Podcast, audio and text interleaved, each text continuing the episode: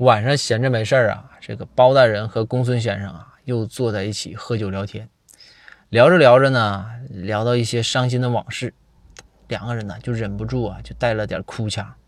这个时候包大人呢就说说公孙呐，你别提了，要说伤心事儿啊，我以前呢也干过一件特别伤心的事儿，呃，我小时候的事儿。公孙说你小时候什么事儿啊？你给我讲讲。包大人说说当年呐，我小的时候养了两条金鱼。那时候我养鱼养的厉害呀，这两个金鱼养的特别大，又大又肥。后来呢，有一段时间我出去玩，我就忘了给这金鱼啊换水了。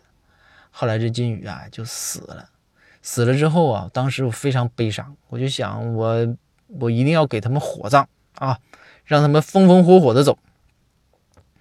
于是呢，我就把这两个鱼这个架在火堆上，我就要把它们烧掉，就火葬啊。后来呀。为啥说我对不起他们？他们这两这两条鱼呢？